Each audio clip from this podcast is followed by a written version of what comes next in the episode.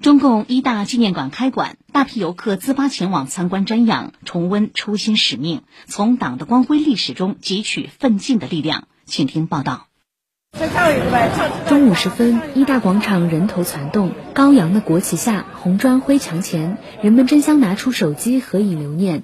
从沈阳远道而来的张阿姨，胸前别着党徽，静静等待一旁的团队拍完照后再借来党旗，照了一张又一张。我七十一周岁，党龄五十周年，非常自豪。到这以后，这个心情就比较激动，我就要照一个最好的角度拿回去给他们展示一下嘛。在排队参观的队伍中，不乏很多年轻的面孔。在新天地上班的小杨，刚刚成为一名预备党员，趁着午休，迫不及待地拉着同事一起来参观。借这个开馆仪式来瞻仰一下，呃，也是重新的理一下自己的一个入党志愿吧，争取早日成为一名真正的共产党员，然后为祖国的事业奋斗终身，感受到党员老前辈们奋斗的不容易，更珍惜当下的幸福美满生活。中共一大纪念馆是一个新的红色地标，也是人民心中的力量丰碑。前来参观瞻仰的观众络绎不绝。其中就有十多位上海第一批援鄂医疗队成员。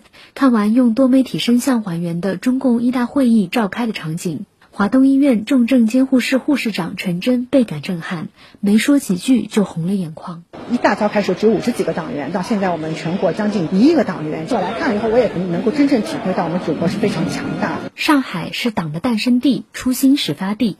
上海第一批援鄂医疗队医师组组长周鑫说：“不能忘记为什么出发，也不能忘记走过的路。我们党成立一百年就是从这里开始起步的，看到我们这个党是伟大的党。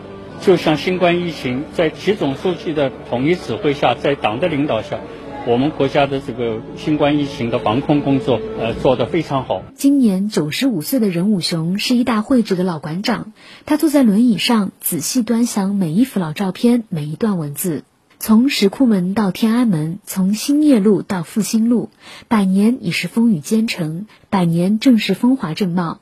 在前厅日出东方，从石库门到天安门历史组画前，任武雄在众人的搀扶下，颤颤巍巍地站起身来合影留念。党人已经七十六年了，抗日时期参加党的，经历过抗日时期、解放战争时期，经过这位前辈的英勇奋斗，创造了我们今天的幸福的生活，前景灿烂。我们作为共产党员，不忘初心。老去使命。以上由记者胡明觉、吴泽宇、顾春林报道。